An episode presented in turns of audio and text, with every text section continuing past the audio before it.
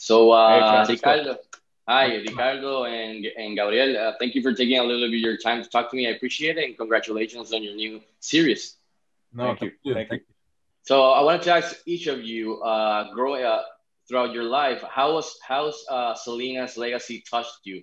I mean, uh, personally, uh, growing up, listening to her music, uh, watching all footage. Uh, I mean, how has she, she touched your life uh, personally, and why do you believe her legacy is so important, uh, especially for Latinos around the world? Let's start uh, with Ricardo.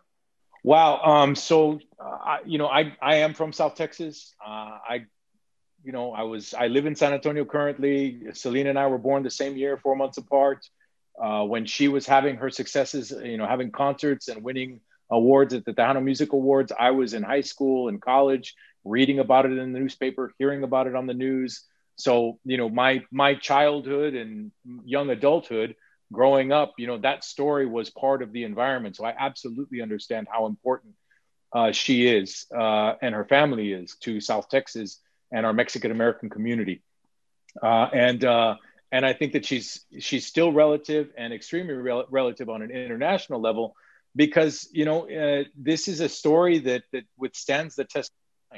You know there there is legacy here because of uh, because she was taken away so soon. She was taken away too soon.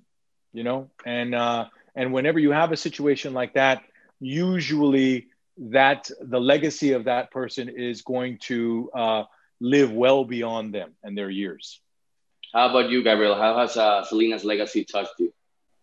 Uh, you know, I I, I was first introduced to to Selena uh, when I was young. Is her music, uh, uh, family parties, family gatherings, birthdays. You know, the typical you know Latino weekend, right? Um, and uh, you know, uh, that's the mu- that's as much as I knew about her. So when I got involved with the show, I really got a chance to learn a lot about Selena and obviously AB and, and the rest of the family members. So, um, uh, you know, Selena, Selena's her impact is is is timeless, man. Like she's gonna, she's she's always gonna be, you know, that that icon for uh, in music and also for uh, our Latino culture, and um, you know, to to be uh, to be a part of that, to to is is really is really uh it's really a blessing, man.